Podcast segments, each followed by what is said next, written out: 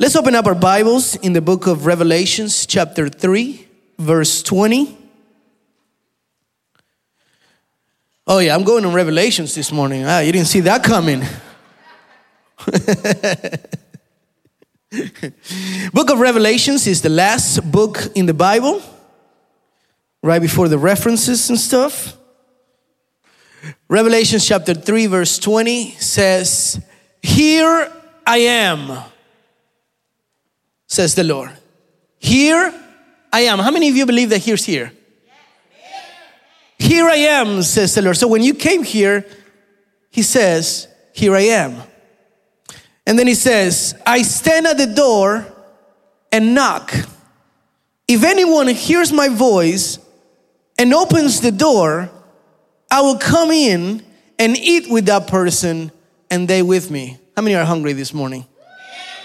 Say that again. How many are hungry this morning? Father, we just want to worship you this morning. We are so hungry for your presence, for a word that's going to change our hearts. We are hungry to hear from your voice. We are hungry to know that you love us. We are hungry to know that you want us changed. We are hungry to know that you want to close a relationship with us. And Father, thank you because here you are. We are not alone. Here you are. And to you will be the glory and the honor forever and ever. Amen. You may be seated.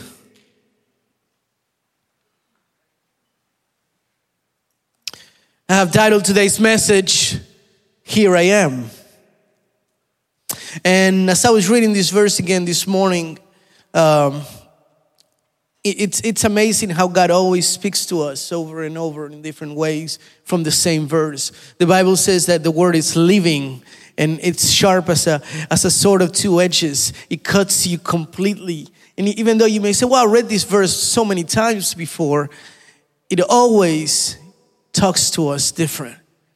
And as I was reading this, the first thing that stood out to me, or the first point in today's uh, message, is how our God is a God of patience. It says, I stand at the door.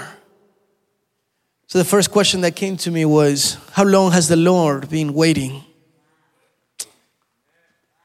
Or let me rephrase that How long have we made the Lord wait at our door?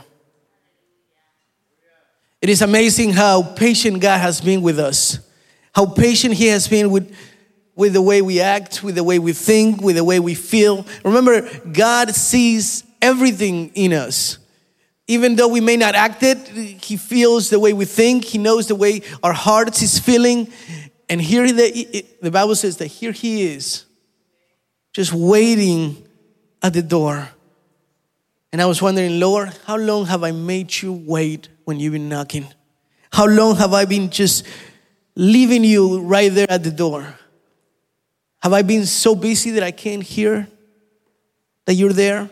Have I been so busy that I can't feel that you're right there at the door? See, it's crazy because sometimes we act like we are waiting for God to do things, but in reality, He's waiting on us to open up the door. See, we, we love to say that I'm just waiting for God to act something out. God is reminding you this morning, here I am at your door.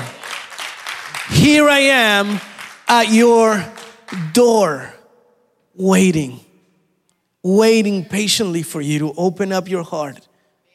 I've been waiting patiently for you to open up your mind. I've been waiting patiently for you to, I, I want to heal you. I'm right here at the door. And you keep being broken and you keep being hurt, but you don't, you don't want to answer it. And I, you know, we all keep having the same excuse. I'm waiting for God to do something. Well, the day that God decides to do something with my finances, then I may offer. God says, Here I am at your door, waiting for you to open so I can do something in your life. How long has He been patient with us? How long has He been just you again, huh?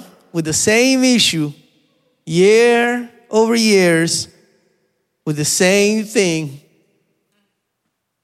See, some of us have to reintroduce ourselves to God. Like, Lord, remember me? It's been a while. Is Jonathan? He's like, I've been waiting for you to call upon my name. I've been waiting for you to contact me. Here I am this whole time. I've just been waiting on you to decide when you want to open. Here I am all the time. You think I'm far away, but here I am. How amazing does that sound that everywhere you go, you say, you can hear him say, Here I am, because he's there. So when the Bible says, Here I am, when Jesus spoke it, when, when, when, when Father spoke it, it didn't mean in a present place like, Here I am in church and nowhere else. Wherever it is that you are, there he is. How amazing is that? You, you can't close him out. You can't put him in a corner. You can't separate yourself from him. You can't run away from him. Wherever he is, is where we ought to be. And wherever you are, is where he is. But can we pay attention and be close to him? Can we be close enough so we can hear that he's standing at the door and knocking? And I have a question. Do you understand that if he's at the door, he can hear what's going on on the other side of the door? See how he works with the doors? Do I need to explain doors this morning? how many were little kids and you knew your mom was gonna get you in trouble? She was just, you know, she would say, maybe it only happened to me. When dad comes, I'm gonna tell him what you did. So when dad showed up and he went in the room and she went there and she says, I'm gonna tell him. And then you will run to the door, or I will run to the door and try to hear if she's, you know, telling on me. You know? You know, the God says that He's at the door. So He's on the other side hearing you complain, hearing how you're broken, hearing how you can't forgive, hearing how no matter what, you just can't seem to wanting to keep on going. He can, he's on the other side of the door just hearing how if he doesn't do something, you're gonna let everything go. Have you have no strength? Have you just don't feel like praying anymore? How your worship just doesn't feel like it's going anywhere. He's on the other side of the door hearing you speak. He's right there at the door. Can you feel him this morning? Will you open up? You ever get a text nowadays? See nobody rings the bell, knocks the door, pulling over. Yeah, here I am. God is sending us all a text this morning saying, Here I am. Here I am. I decided to pull over at your driveway. I decided to pull over at your heart. Will you open? And I love it because the, sec- the second part of it is I stand at the door and knock. That means He's a God of purpose. Because He's not only there at your door waiting for you to answer, He's, he's knocking. He wants to get your attention. See, you ever get to a house when there's a lot of people, there's a party, or there's something, and there's loud music, and you're ringing the bell and you're knocking on the door and nobody can hear anything? And you're like, they'll never answer and you're calling them on their phones now and it rings but because everything's so loud you can't hear and you're like i'm gonna be outside forever do you think god feels that way sometimes where we're so loud in our lives that even though god is knocking and he can hear everything that's going on he can hear your brokenness he can hear how he, you got no strength and he's like here i am i'm knocking if you only open here I am. I'm at your door. I'm knocking, but you're too busy hearing everything else. You can't hear that I'm knocking. You're hearing everybody else's knock. You can't hear mine. And I love it because he says, Here I am at the door and knock. And I love it because as I was writing it, every uh, religion has their way of them trying to reach God in a way or so. But only in Christianity, it was God who decided to come to us to reach us. So it's not us waiting at God's door, knocking on Him to open to us. It's Him being at our door, knocking for us to hear Him. Can you, ama- can you understand how amazing that is? It's like, let me put it in, in terms that some of us can understand. It's like not being from this country and immigration knocking at your door trying to give you the citizenship, but you're too busy. You're like, no, I ain't got time for you. It's not you trying to fill papers and paying lawyers and attorneys. No, no, it's them coming at your door and saying, here's the citizenship. And you're like, no, I'm too busy. We are broken. We need God. But when He comes at our door, we're too busy being broken in order to be able to get the door open to Him so He can heal us. And we can get closer to Him. And, and our faith have it to grow to the point where we can preach to others, where no matter the circumstance, you know where you stand. Because He's there. Because you can hear His voice. Isn't it amazing? It makes me think, why would God be interested in knocking at your door? Out of all doors, why would God be interested in knocking at your door? What did He see in you that He decided He's worth knocking for? He's worth getting its attention. She's worth it. I will wait as long as it takes because she is worth it. She was worth the blood of my son. See, he is interested in you. He cares for you. He loves you to the point that he is willing to wait. That he's willing to knock on your door and just wait for you to realize that he's there, that he's always been there for every area of your life, for every circumstance, for every sad night, for every happy moment. He has always been there. Hallelujah. Shall we keep going?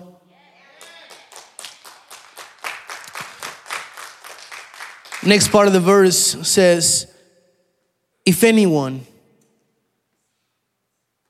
if anyone, and I love it because it's not if somebody with this title, if a perfect one, if the righteous one would open. It doesn't say if that one who's no longer broken, that man who's always been married and never divorced, that man who's got his heart with every piece, that man who's never failed God. No, he's saying, if anyone, if anyone hears my voice. Is there anyone here this morning that is willing? Is there anyone here? See, when he says anyone, it's you and I.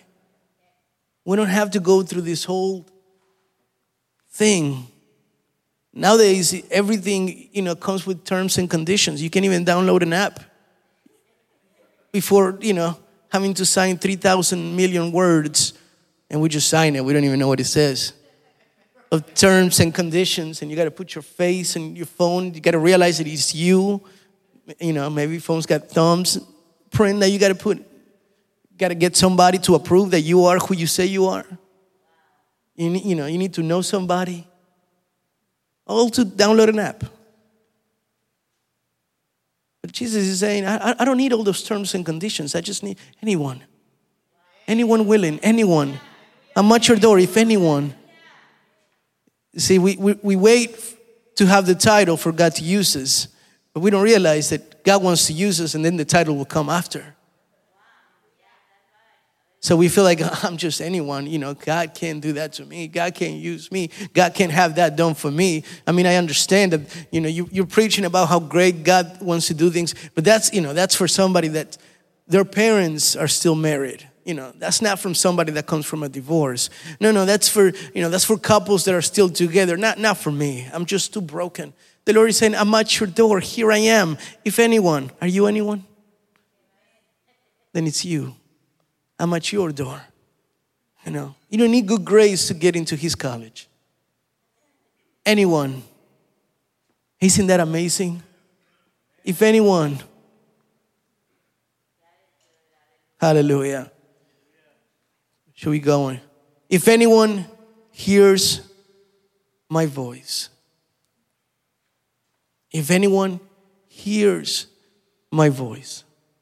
See, in order to hear his voice, you're going to have to quiet yours. You want to say that again? In order to hear his voice, you're going to have to quiet yours. Sometimes our voices are just so loud we can't hear his. But we tend to hear the world's voice, who comes up to be bigger and louder than his voice. We're so confused nowadays that even though we hear his voice, we can't tell if it's his or somebody else's. That's why people don't know what God's will is. I thought God told me to do that. I had a dream. No, it was a big buffet you had. That's what it was. It was a big old steak. So we keep hearing everything. We keep hearing the world's voice as to what we should do instead of God's voice. Say, if anyone hears my voice, hears my voice. Can you still hear his voice? Do you recognize his voice? When he calls you, when he talks to you, when he tells you that he loves you, do you recognize his voice? Do you hear it enough to recognize it? I always put the example that if I'm at my house and I'm screaming at my wife saying, Hey, she's not gonna be like, Who is that? like, baby, ran out of toilet paper. She's not gonna be like, Oh my God, there's a stranger. She recognizes my voice. Right? God recognizes your voice. Do you recognize His? Can you recognize His? Are you close enough? Do you have that relationship where you know what He wants for you and from you? Or He knows what He wants you to do with your life, with others. When He tells you, hey, I want you to preach to this person. I want you to be nice to that person. I want you to forgive that person. I want you to forgive this person. I want you to forgive yourself. But in order to hear His voice, you're going to have to quiet yours. The voice that says you can't do it, the voice of doubts, of self doubts, of your past, of your history, the voices that says you'll never make it, you'll die alone. All that, you're going to have to quiet in order to hear Him knocking, in order to hear His voice. Hallelujah. And then he says, If anyone hears my voice and opens the door, you're gonna have to make that decision. He's a gentleman, he's gonna wait at your door, but he's gonna wait for you to open that door. He's gonna wait for you to make that decision and says, Lord, I had it. I open up the door to you. I need you in my life. I need you in my finances. I need you in my heart. I need you in my feelings. I need you in my relationships. I need you in my dreams. I need you in my work. I need you in my jobs. I need you in my school, in everything I do with my friends. I need you. I open up the door to you to every area of my life. He's been waiting there to make a better you. But unless we make the decision to open up the door, He'll always be there. And you'll never know what, how good you could have had it while keeping God on the other side of the door. Your answer is at the other side of the door. If you open it, the answer will come in. You know, it doesn't matter how great everything is outside the church. If the church can, is closed, nobody will come in and feel what you're feeling right now. A closed church is preventing people from coming to feel His presence. A closed door will prevent you from having a relationship with God. A closed door will prevent you from experiencing what you could be experiencing, what God wants and has for you. He says, I have great plans for you.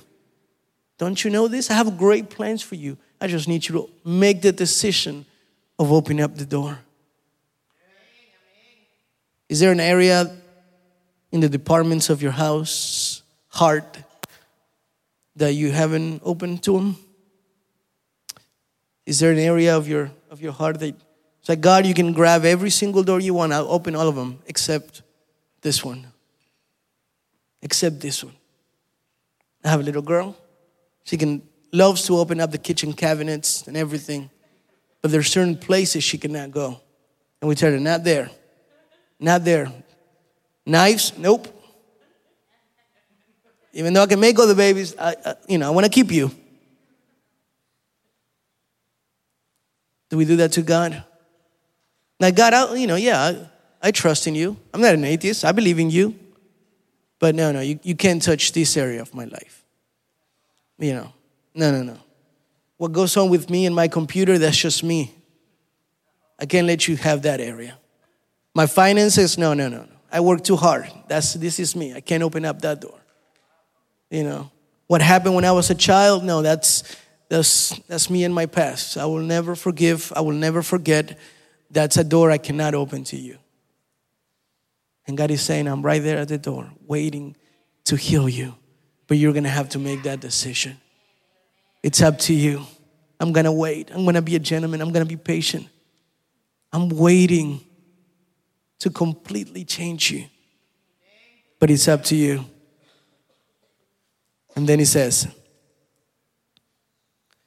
If anyone hears my voice and opens the door, I will come in. I will come in and eat with that person and they with me.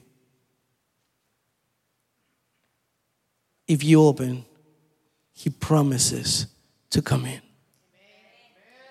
No matter what it looks like inside, he promises to come in. Do you want to have dinner with him?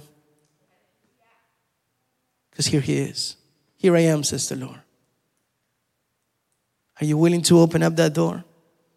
It doesn't matter what it looks like inside, He's willing to come in and help you repair everything, replace what needs to be replaced, upgrade what needs to be upgraded. And I love it because He doesn't say, I will have dinner with them. He says, and they will have dinner with me. Because it's not a one way relationship, it's a both way relationship. He will ask and I will answer. She will wonder and I will supply.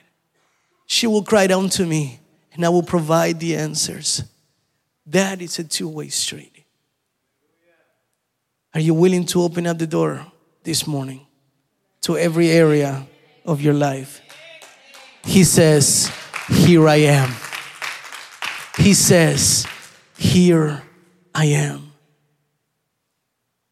When God gave me this message, I said, Lord, it feels like it's for somebody that's new, not necessarily for somebody that's been a Christian their whole life or for years. And, and God was saying, Do you know how many people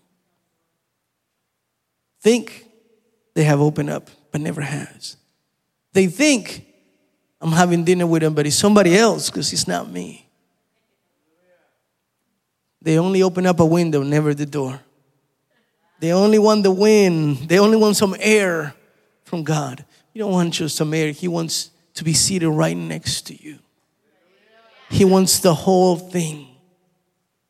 Would you be on your feet this morning? When he says, Here I am, he means it.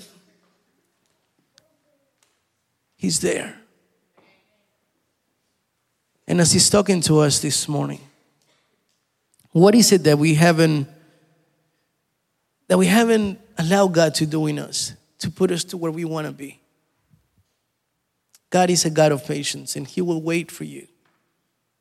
See, God's will is great, but God's will cannot overthrow your own will. Does that make sense? So sometimes we say, why did God allow this to happen? Well, God let it happen. It didn't it wasn't his will to let it happen. He allowed it because you wanted it to happen.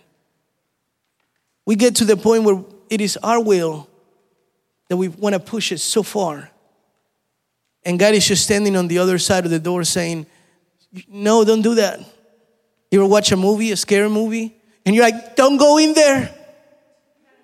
Don't go in there. Don't do that. I know I can't watch.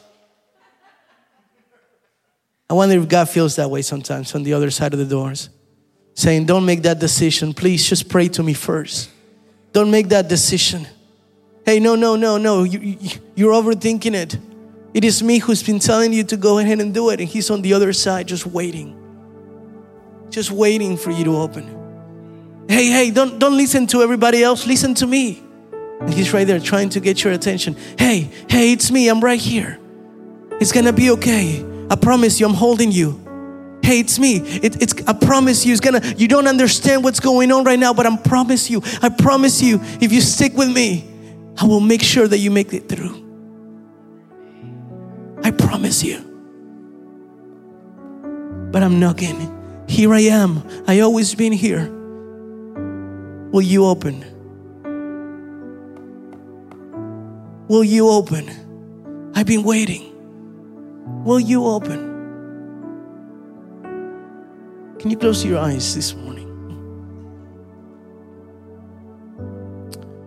He's a God of patience, He's a God of purpose. He's a God that's not not saying, hey, you have to fill these terms and conditions in order to be with me, in order to meet me. I've been waiting for you. And if anyone hears, doesn't matter how bad you feel, how broken you feel, how messed up you feel. I wanna, I wanna come inside of your heart, of your mind, and I wanna fix and repair and replace every area that you're willing to give me. I always been here. You've never been alone. You just didn't realize it.